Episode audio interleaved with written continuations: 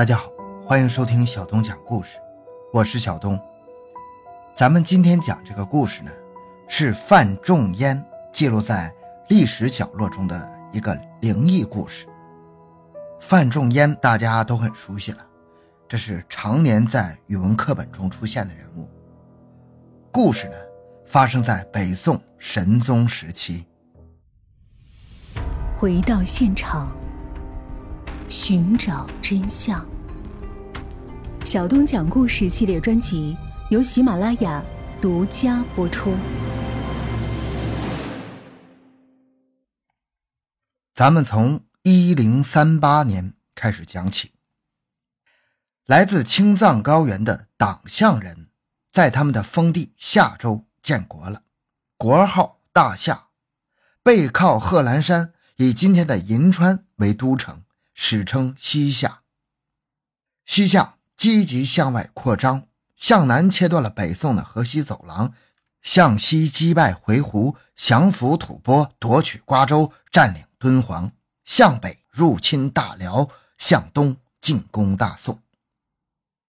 他们的开国皇帝叫李元昊，不仅军事上强硬，文化上也不示弱，广招汉族士子。创立西夏文字，随后脱离了与宋辽的臣属关系，接着又在水川口、好水川两次大败宋军，一时间西夏俨然独霸西域，形成与辽宋鼎足的第三势力。宋朝历来以文治武，我们的主角范仲淹就是在这种局势下，在他二十九岁的时候。以文官的身份经略延州，对抗西夏。范仲淹到任之后，和同事们积极进取的思路不同，他采取了一步一个脚印的稳健战略，让那些不善于野战的北宋士兵天天修城堡。从今天的延安开始，不断往宁夏方向修城堡，一步一个脚印，一边打仗一边谈判。范仲淹的这个战略让西夏人十分抓狂啊，都称呼他为“小范老子”。那些西夏骑兵在坚固的城池外绕来绕去，真恨不得把这个小范老子抓出来宰了生吞了。不久，西夏骑兵还真等到一个这样的机会。这天，范仲淹带着少数亲兵巡边，在起起伏伏的峡谷中，忽然就迷路了。如果去过延安的朋友就知道，那里的黄土高原千沟万壑呀。迷路中的范仲淹不巧就碰上了一股规模不小的西夏骑兵啊！西夏人呼啦就围上来，一场血战不可避免。范仲淹凶多吉少。就在这个时候，范仲淹忽然发现，从北边的山谷里杀出一队骑兵，骑兵的马非常高大，铠甲。既不是宋军，也不是西夏军，也不是辽军，军旗上飘扬的字看上去像是“天策军”三字。这支突然杀出的骑兵冲入了西夏人的阵中，如入无人之境。不一会儿，西夏人败退。范仲淹上前去拜谢搭救他这支军队。这个时候，范仲淹才看清楚，他们的军装铠甲是唐朝的服饰。他们的将领自称姓李，归属高仙芝将军节制。高仙芝是谁呀？唐玄宗时期的将军呢？范仲淹惊愕不已，因为高仙芝是唐朝玄宗开元天宝年间的名将，本是高句丽人，服于王族之后，高句丽被唐灭国之后，他就为唐朝效力。二十岁起就跟随父亲镇守唐朝的安西四镇。四十五岁时，率领唐军翻越帕米尔高原，在中亚跟阿拉伯帝国硬刚了一仗，不幸惜败。随后，唐朝就发生了安史之乱，他又被调任虎牢关保卫长安，结果在虎牢关被唐玄宗自毁长城，将他斩杀。而天策军正是高仙芝镇守虎牢关之时，他手下的一支精锐禁军。这么一算。从唐天宝年间到宋庆历年间，已经隔了近三百年。范仲淹将这些疑问也说了出来，然后就问对方是怎么出现在这里的。对方先是错愕，然后伤感，又开始叹气，慢慢的讲出了他们的遭遇。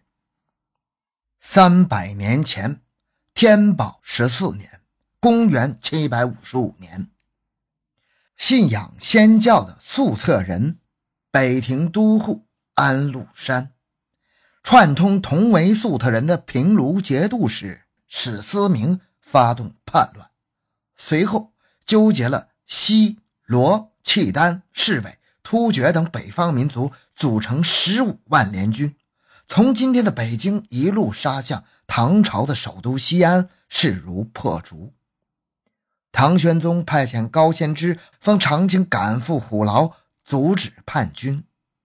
高仙芝又给他们这支天策军下令，让他们向河北迂回，渡过黄河，去河北会合在敌后抗战的颜真卿将军，搞乱安禄山的大后方。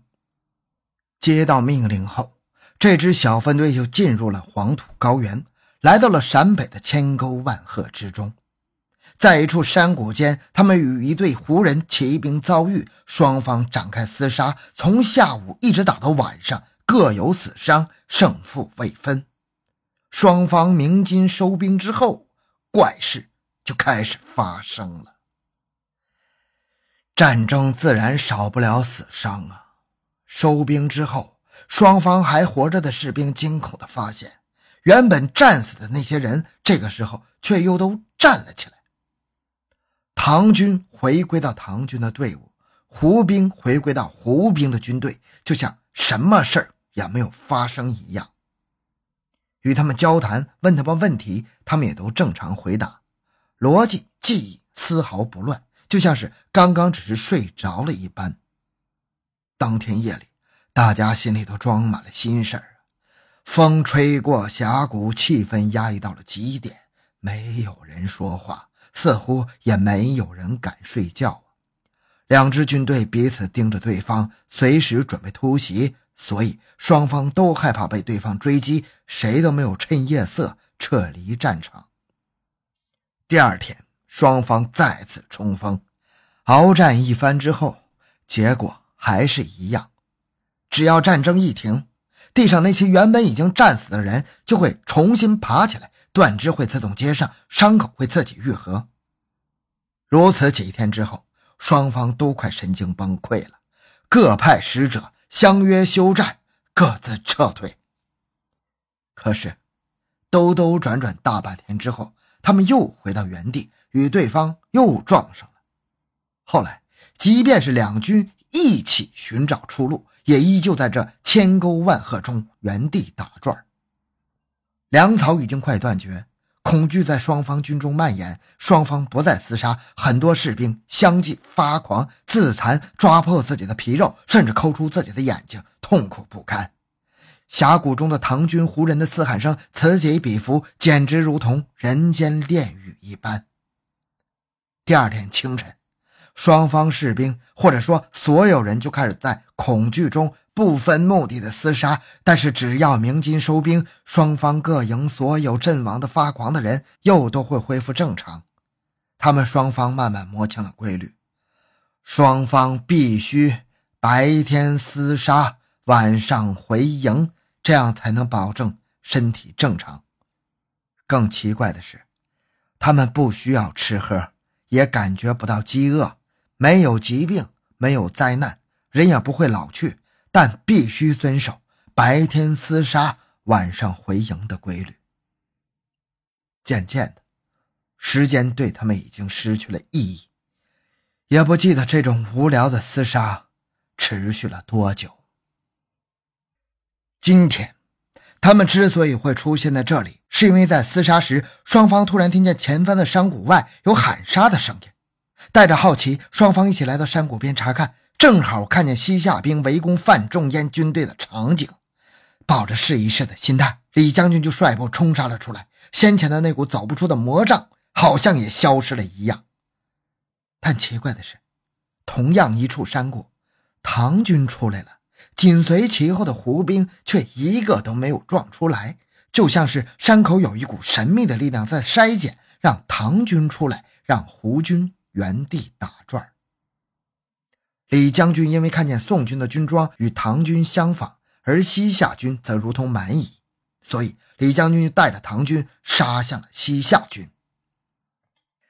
范仲淹听完李将军的话，感慨万千呐。接着，范仲淹邀请李将军跟他一起回朝，自己会奏明朝廷，请李将军为朝廷效力。李将军谢绝了，带着天策军又回到了那个山谷之中。李将军走后，范仲淹的小队就不再迷路了，找到了回城的方向。往后。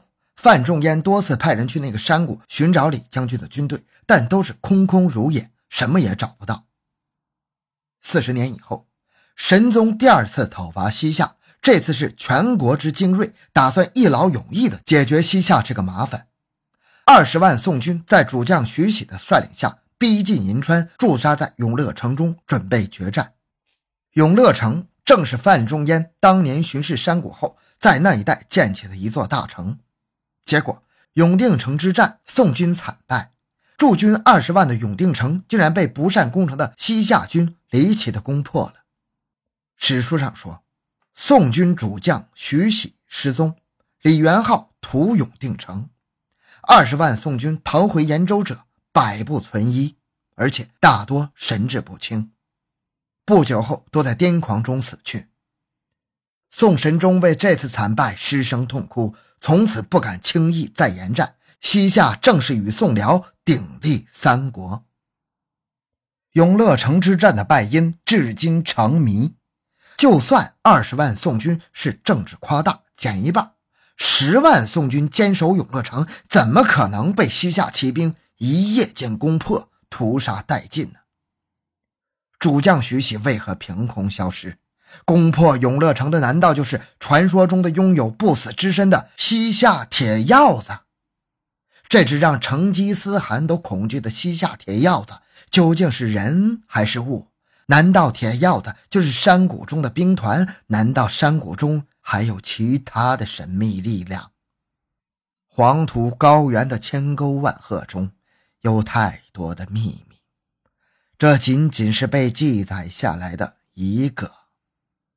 以上故事散见于《新旧唐书》《宋史》《梦溪笔谈》《太平广记》《范仲淹文集》等史书笔记，民间主要在陕北地区流传，似乎是陕北百姓因为不堪永乐城、浩水川、水川口汉人屡屡惨败给西夏胡人，而假借范仲淹之名编撰的传说。